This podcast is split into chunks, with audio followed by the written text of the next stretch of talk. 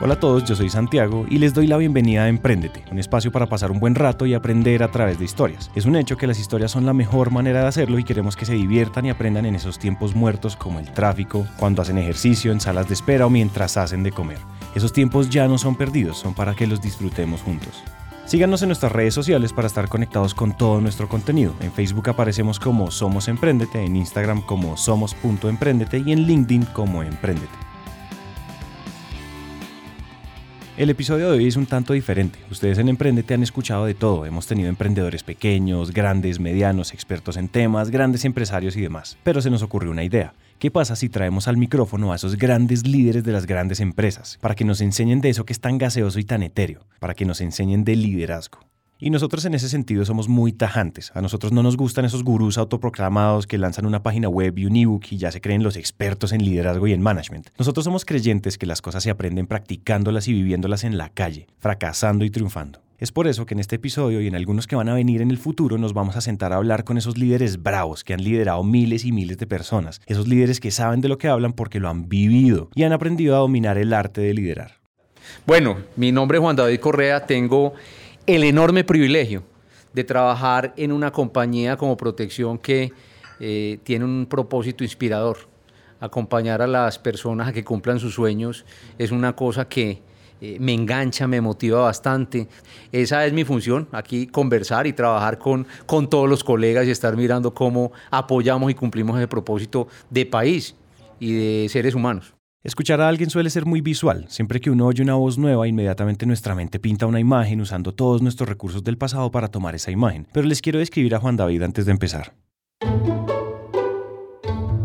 Su voz suena como la voz de ese tío alcahueta que guarda secretos y que le da uno plata para los dulces sin que los papás se enteren. Tiene el pelo gris, de altura mediana, piel clara, pero lo que más resalta en él es que se nota que durante su vida se ha sabido reír, pues tiene esas arrugas a los lados de los ojos y en las comisuras de los labios que muestran que cada vez que hay una oportunidad para sonreír o para lanzar carcajadas, él la tomó sin pensarlo. Y eso ya nos dice cosas sobre él y sobre su perfil como líder. Y como muchos buenos líderes comenzaron a aprender desde pequeños. Mi vida comienza en una familia tradicional, en una familia de clase media, con padres bastante trabajadores. Mi papá tenía una pequeña empresa de confecciones y desde muy joven empecé a acompañarlo y a trabajar en las vacaciones con él. Entonces siempre en los tiempos libres buscaba la oportunidad de aprender un poco de lo que era su negocio. Y así como en todas las familias tradicionales, pues llega ese momento donde hay que elegir una carrera. Eh, estudié en EAFID, eh, ingeniería de sistemas. La verdad es que llegué aquí, allá a ingeniería de sistemas un poco, eh, puede ser por moda, por conversaciones con amigos, pero no necesariamente porque tuviera la convicción de que tenía ni las habilidades ni las capacidades, ni realmente eh, sabía pues si era lo que me gustaba. Me gustaba también medicina, entre otras, pero al final del día me iba bien en matemática, entonces yo dije, ingeniería tiene que ser aquel camino y estudié ingeniería de sistemas y esa fue mi formación básica. Posteriormente y dentro de esa, del desarrollo de, de la carrera, pues llegó el periodo de práctica. Y para el momento de hacer su práctica, él solo tenía dos opciones en su cabeza, Sura o Ecopetrol. Mira, lo primero es que hice la práctica en, en, sistemas, programaba, era un programador allá en el equipo de Sura, pero cuando llegó el momento en que se termina la práctica, yo creo que entré en un periodo muy complejo de la vida, porque dije, yo estoy muy contento, yo estoy muy contento trabajando en Suramericana, estoy aprendiendo muchísimo y se me va a acabar la práctica. ¿Yo qué voy a hacer? Fui a donde el que era jefe en Suramericana y le dije, yo no me quiero ir. Yo sé que se me acaba la práctica, yo no me quiero ir porque no me da una oportunidad. No me importa cuánto me vaya a pagar, pero yo no quiero irme de esta organización. Yo estoy muy contento y aprendiendo mucho. Si eso es posible, yo soy capaz de trabajar sin ningún salario, déjeme seguir aprendiendo. Solo le pido dos favores. Déjeme ir a clase de 6 a 8 de la mañana y de 5 a 9 para poder terminar la carrera. Y adivinen qué pasó. Tuve la fortuna de que me dijeron, listo, hagamos eso y además me pagaron. Aquí ya hay una primera conclusión y es que las oportunidades no toca esperar a que lleguen, las oportunidades también hay que pedirlas y pedirlas en voz alta y sin pena. Oigan, amo esta empresa, me quiero quedar aquí, ¿qué podemos hacer? Sin miedo. Lo peor que puede pasar es que nos digan que no, y el no igual ya lo llevamos en el bolsillo siempre. Es por eso que le preguntamos a Juan David cómo vivió el choque con la inexperiencia y cómo cree él que se puede mitigar, pues solemos pensar que por inexpertos no nos van a dar oportunidades. Mira, yo creo, yo creo, Santiago, lo primero es que las organizaciones dan oportunidades. Yo he tenido en esta organización muchísimas oportunidades y esa de el periodo de práctica es una que fue transformadora para mí, porque me dieron la oportunidad de, sin experiencia, solo con deseo de trabajar, tuve la oportunidad de aprender y tuve la oportunidad de seguir avanzando profesionalmente. Entonces, lo primero es que los escenarios y las compañías crean escenarios adecuados para uno enfrentarse a esa inexperiencia. Y de ahí para adelante creo que el ejercicio de liderazgo es el otro. Los líderes realmente son los que permiten transformar o no las organizaciones y las personas. He tenido la, el privilegio de encontrar personas que desde el liderazgo me han dado oportunidades y me han inspirado no solo a, aprender, sino a enfrentar esos miedos que tiene una persona cuando se enfrenta por primera vez a una experiencia laboral. Y no es el caso, es el caso de todos, inclusive el mío, con mucho temor, con muchas expectativas, además inclusive con mucha ambición. Eh, muchas veces llegamos a la organización con la ambición de hacerlo todo y creo que tenemos que ser conscientes también de que ese proceso de aprendizaje, de conocimiento, de experiencia es el que nos permite seguir avanzando. Los líderes de verdad tienen, y casi que me atrevo a decir que están obligados a ser dadores de oportunidades. Tienen que promover espacios para que la gente crezca. Pero las oportunidades porque si no valen nada, darle una oportunidad a alguien que no sea capaz de tomarla no tiene sentido. En realidad hay más ingredientes que condimentan este caldo de cultivo. Hay una cosa muy importante que yo creo que, que, tenemos que seguir cultivando en todos los equipos y que yo estoy convencido completamente. La mejor combinación entre el talento y la experiencia es el que hace que las organizaciones tengan procesos de transformación. Eh, no podemos dejar que uno no sea, eh, eh, son convergentes, tienen que estar presentes en las organizaciones esas dos líneas, la experiencia el talento y el deseo. Porque finalmente, eh, Santiago, como para redondear esa pregunta, yo creo que esto tiene que ver mucho también con la ambición y la pasión. Cuando uno tiene ambición y pasión eh, y cuando está joven se quiere devorar el mundo. Yo me quería devorar el mundo. Y cuando uno está en la actitud de comerse el mundo, las oportunidades por alguna razón mágica comienzan a aparecer por todos lados. Y por allá en 1991 nacen las empresas de seguridad social. Y Suramericana crea protección y creó su fiducia también. Y Juan David, recién salido de su práctica, lo agarraron y le dijeron, venga hermano que vamos a montar esta empresa, la fiducia, y queremos que usted sea el gerente de tecnología. Eh, tenía muy pocos años, yo creo que tenía alrededor de 23 o 24 años y yo decía, pues gerente de tecnología, por Dios, ¿cómo se le ocurre que yo voy a ser el gerente de tecnología que una compañía, y una compañía nueva? Esas son las oportunidades que realmente estas organizaciones le dan a las personas y tuve el privilegio de irme a esa compañía, cero, éramos tres empleados, la presidenta de la compañía, una persona comercial eh, y yo, y empezamos a construir una compañía que hoy es fiduciaria Colombia y que ha sido el resultado pues, de todas las fusiones de estas compañías y tuve la oportunidad de iniciar en una experiencia muy bonita una organización desde cero que también me, dio la oportunidad de aprender muchísimas cosas, cosas que ni siquiera sabía, pero que con base en la oportunidad eh, lo retan a uno profesionalmente. Y yo creo que parte del talento tiene que ver con eso, con las oportunidades que uno tiene para poder retarse personal y profesionalmente, aprender, y a entregar lo mejor pues para poder hacer que una organización de cero se pueda haber convertido en una organización muy importante eh, del país.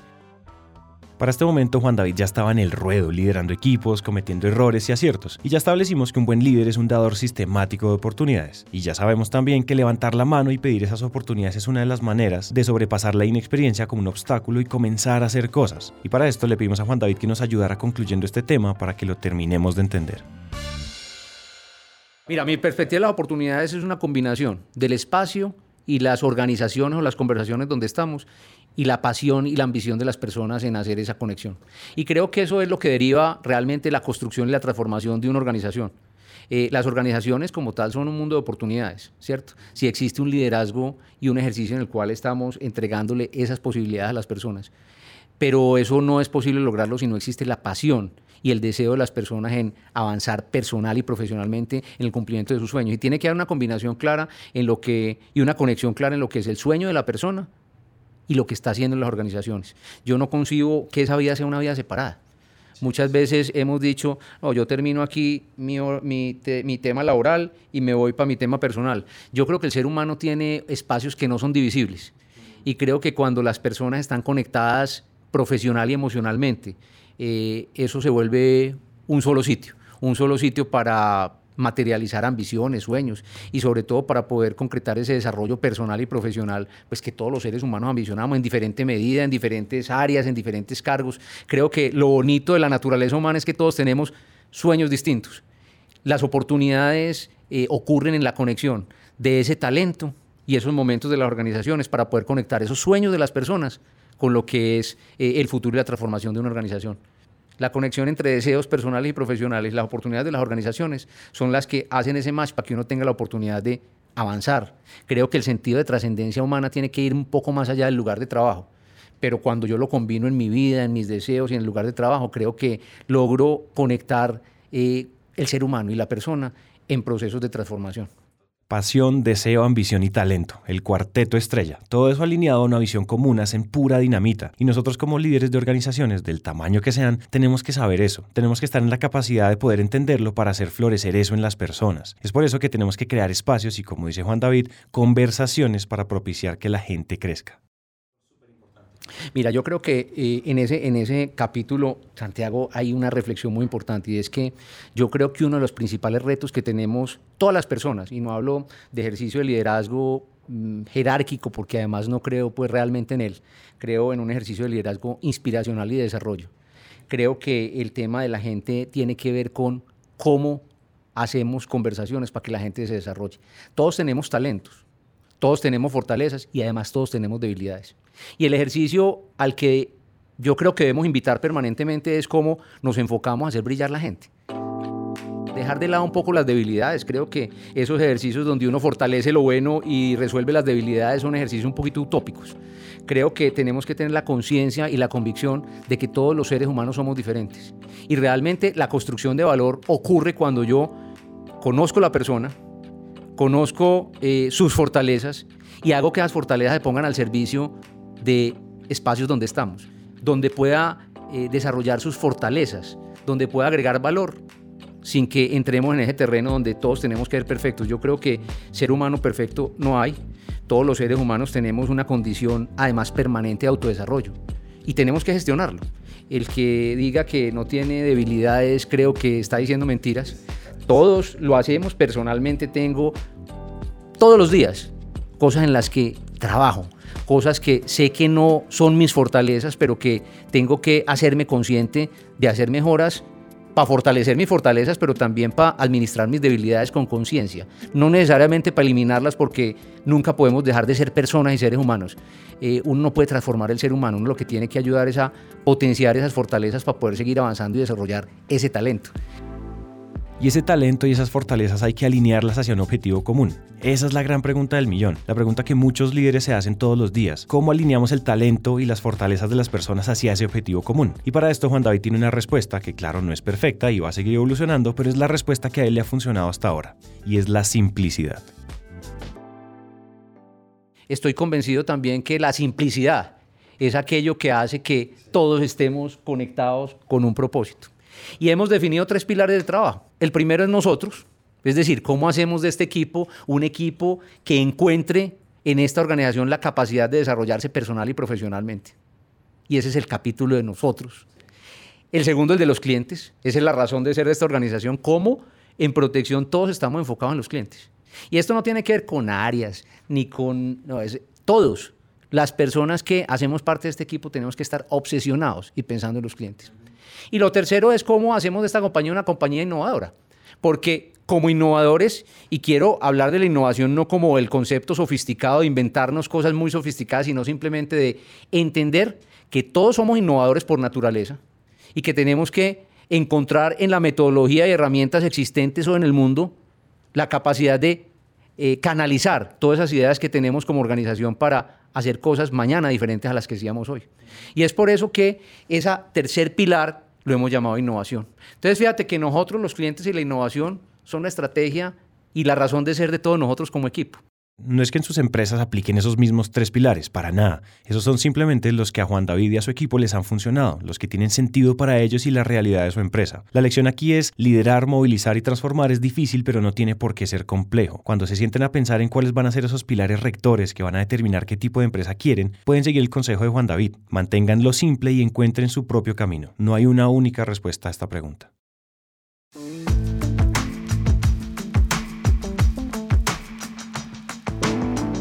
Bueno, si ustedes nos han venido escuchando desde hace más de tres años, sabrán que en el 2016 todo el equipo de Emprendete estuvo en Boston grabando una serie de episodios en Harvard. Y un par de meses después lanzamos el episodio de Bill Olet, emprendedor serial y director del Centro de Emprendimiento del MIT, una de las universidades más prestigiosas del mundo entero. Después de hacerle la entrevista a Bill, nos lanzó la siguiente frase. Traduciendo sus palabras sería algo así. Acuérdense que la cultura se come a la estrategia de desayuno, a la operación de almuerzo y a todo lo demás de cena. Esta es una frase famosa de Peter Drucker, uno de los genios del management de nuestra época. Y lo que en pocas palabras significa es que si su empresa no es intencionada para construir una cultura llena de propósito, muy probablemente van a quebrar tarde o temprano, sin importar qué tan buenos son ustedes haciendo estrategia, operando su negocio o si tienen la mejor tecnología. Sin cultura, todo se puede ir al estanco en cualquier momento. Entonces, claro, teníamos que hablar con Juan David de cultura.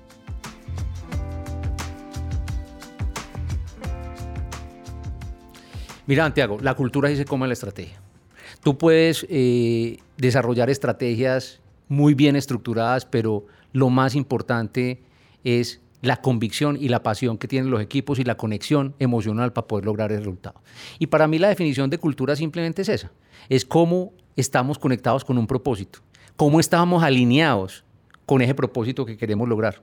Y esa es la definición, y puede ser una definición muy simple, pero es la que hace que eh, la cultura y las organizaciones puedan avanzar. Una vez la alineación, la convicción y el deseo y el talento está dentro de las organizaciones, describir y armar la estrategia pudiera ser un trabajo un poco más sencillo, porque de la otra manera es imposible lograrlo.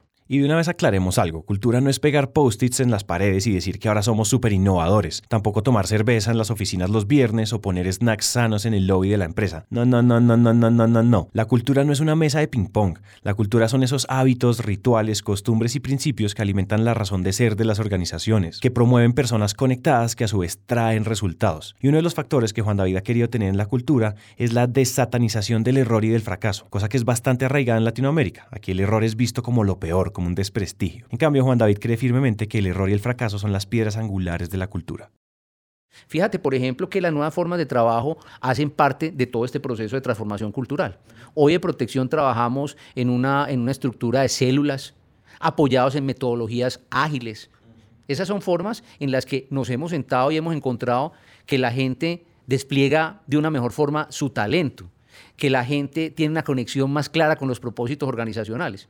Y fíjate que sin temor, lo que hemos hecho es cambiar esas formas tradicionales y queremos seguirlo haciendo porque si uno de los tres pilares es la innovación, la primera, la primera innovación que uno tiene que tener en la vida es atreverse a hacer cosas diferentes y perder el temor a equivocarse. Porque al final del día, la mejor zona de confort es la que no tiene intención. Y una de las cosas pues, que realmente hace parte de la cultura y que seguimos fortaleciendo es cómo somos capaces de cada vez retarnos, hacer el error una cosa natural, que además genere más que error y preocupación, genere aprendizaje. Yo estoy absolutamente convencido en que el aprendizaje en las organizaciones eh, mayor ocurre en el campo, cuando las personas cogen las cosas, las intentan, se equivocan, nos equivocamos todos los días. Yo creo que las organizaciones también somos humanas, por supuesto. Todos los días nos equivocamos y lo que tenemos que tener es ese espíritu, primero para aprender del error y para poder levantarnos de ese error y seguir adelante construyendo, intentando. De eso tenemos que aprender todos los días. Y como seres humanos somos vulnerables y tomamos decisiones, eh, ojalá poquitas, porque obviamente eh, nadie le gusta tomar malas decisiones ni fracasar, pero realmente pues creo que eh, los fracasos, las malas decisiones son del día a día y son de todos los seres humanos. El que diga que no es así, pues creo que está en una conversación equivocada.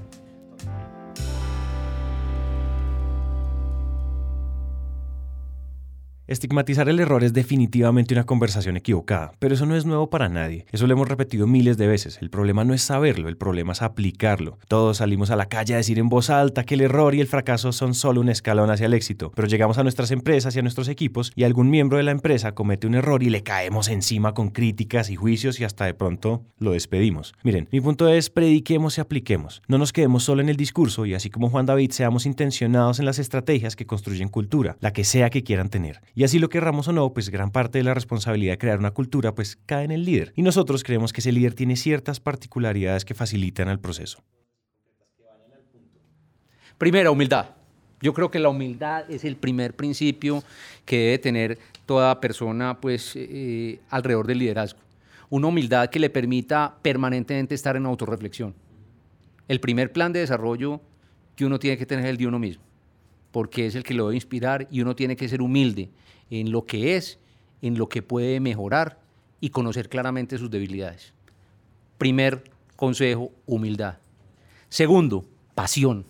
Yo creo que la transformación de las organizaciones, de las personas, de la humanidad, tiene un elemento de pasión importante. Aquel que conecta permanentemente esta conversación, la energía, el entusiasmo, para poder hacer que las cosas se transformen, las personales y las profesionales y las de los equipos.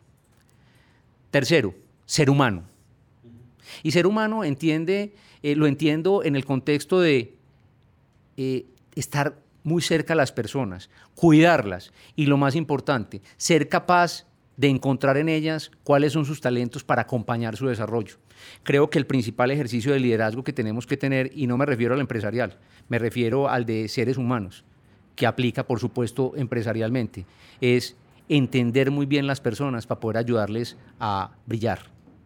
Y hablo para los hijos, para los equipos de trabajo, para cualquier conversación sería el tercero de los consejos. Cuarto, dar ejemplo. Creo que dar ejemplo es un elemento muy importante de cualquier ejercicio de liderazgo. Eh, el primero que tiene que estar en el campo de batalla es uno. El primero que tiene que estar en conversaciones con los equipos es uno. Y creo que eh, en el desarrollo de la familia tiene que estar con los hijos a toda hora acompañándolos. Creo que ese sería el cuarto de los, de los elementos como una recomendación. Y me falta el quinto, me preguntabas por, por uno quinto, creo que es eh, el compromiso social. Creo que todos tenemos que tener, eh, en la medida en que cada uno considere una contribución a lo que es el futuro del mundo. Creo que ese compromiso de trascendencia social es algo que no debemos dejar de lado. Eh, y sería el quinto de los elementos importantes para cualquier persona en un ejercicio de liderazgo que es el liderazgo de todos, todos somos líderes. Yo diría que en el mundo no hay nadie que no sea líder en dimensiones distintas, con compromisos distintos, con ambiciones distintas, con convicciones distintas. Pero el ejercicio de liderazgo es un ejercicio de transformación en el que tenemos que estar comprometidos todos los seres humanos. No sé si ustedes se han dado cuenta que Juan David ha mencionado repetidas veces la misma palabra en todo el episodio. Les voy a dar cinco segundos para que piensen cuál es esa palabra. Uno, dos, tres, cuatro, cinco. La palabra es, si no la adivinaron, es conversaciones. Juan David sostiene que gran parte de lo que nos define como personas, como comunidades y como sociedad en general son las conversaciones que tenemos a diario. Pero dejemos que él nos explique. Ver posibilidades. Creo que eh, el mundo de las conversaciones puede tener muchos matices. Tú puedes tener una conversación de eh, barreras o tú puedes tener una conversación de oportunidades. Y me gustan las conversaciones de oportunidades.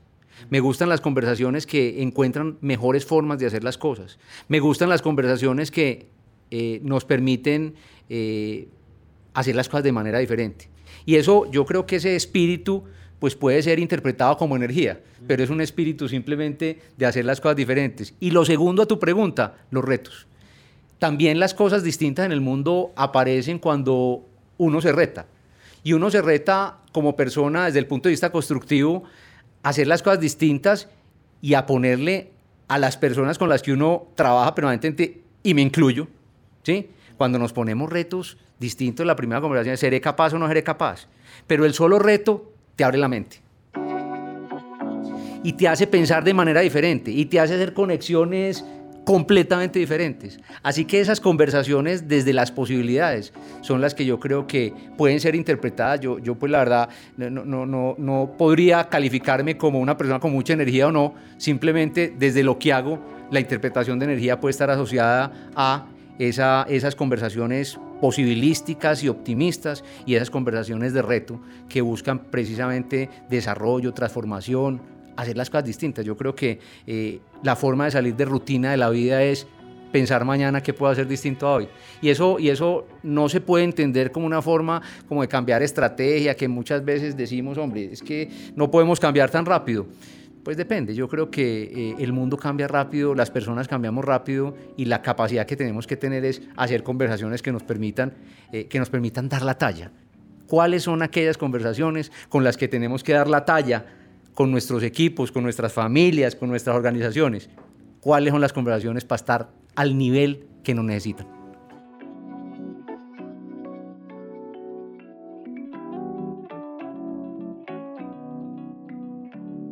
Y volvemos a decirlo, la solución no es para nada compleja, simplemente ser intencionados en nuestras conversaciones en cada momento de nuestras vidas. Y como todo es cuestión de hacerlo, nada de fórmulas mágicas, pues es solo cuestión de construir nuevos hábitos y una actitud correcta.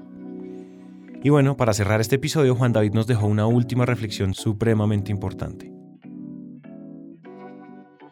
Yo creo que la realidad del mundo hoy es una realidad en la cual tenemos todos que estar comprometidos con humildad, con capacidad autorreflexiva, con capacidad de interpretar y escuchar para poder transformar cosas y, eso es lo que combina eh, lo que uno en la vida quiere lograr. Yo creo que el ser humano se satisface pues de su ejercicio personal y profesional alrededor de logros que todos interpretamos de manera distinta, pero si hay una coincidencia clara y es una conexión entre el deseo, la pasión, el talento, esas son las tres cosas que combinadas de diferente forma en cada uno de nosotros como seres humanos son los que nos motivan todos los días a levantarnos pues con energía, a ir al trabajo con energía, a estar con nuestras familias con energía. Son esa, esa combinación de propósitos que no ocurre en un solo lugar, no ocurre de manera sincrónica, ocurre en las 24 horas del día.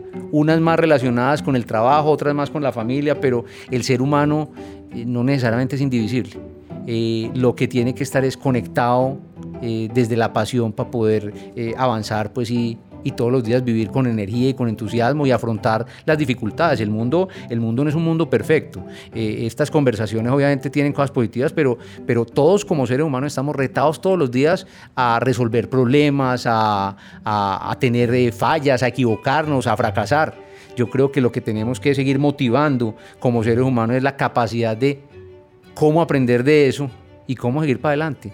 Eh, hay que pasar la hoja rápidamente. Yo creo que en, en, todas las comunidades o en todas las conversaciones tenemos que ser capaces de entender qué nos pasó, si nos equivocamos, celebrar logros, pero también pasar la página. Creo que el ejercicio de aprendizaje también requiere dejar atrás eh, muchas cosas que, que, que tenemos que dejar atrás para poder seguir avanzando.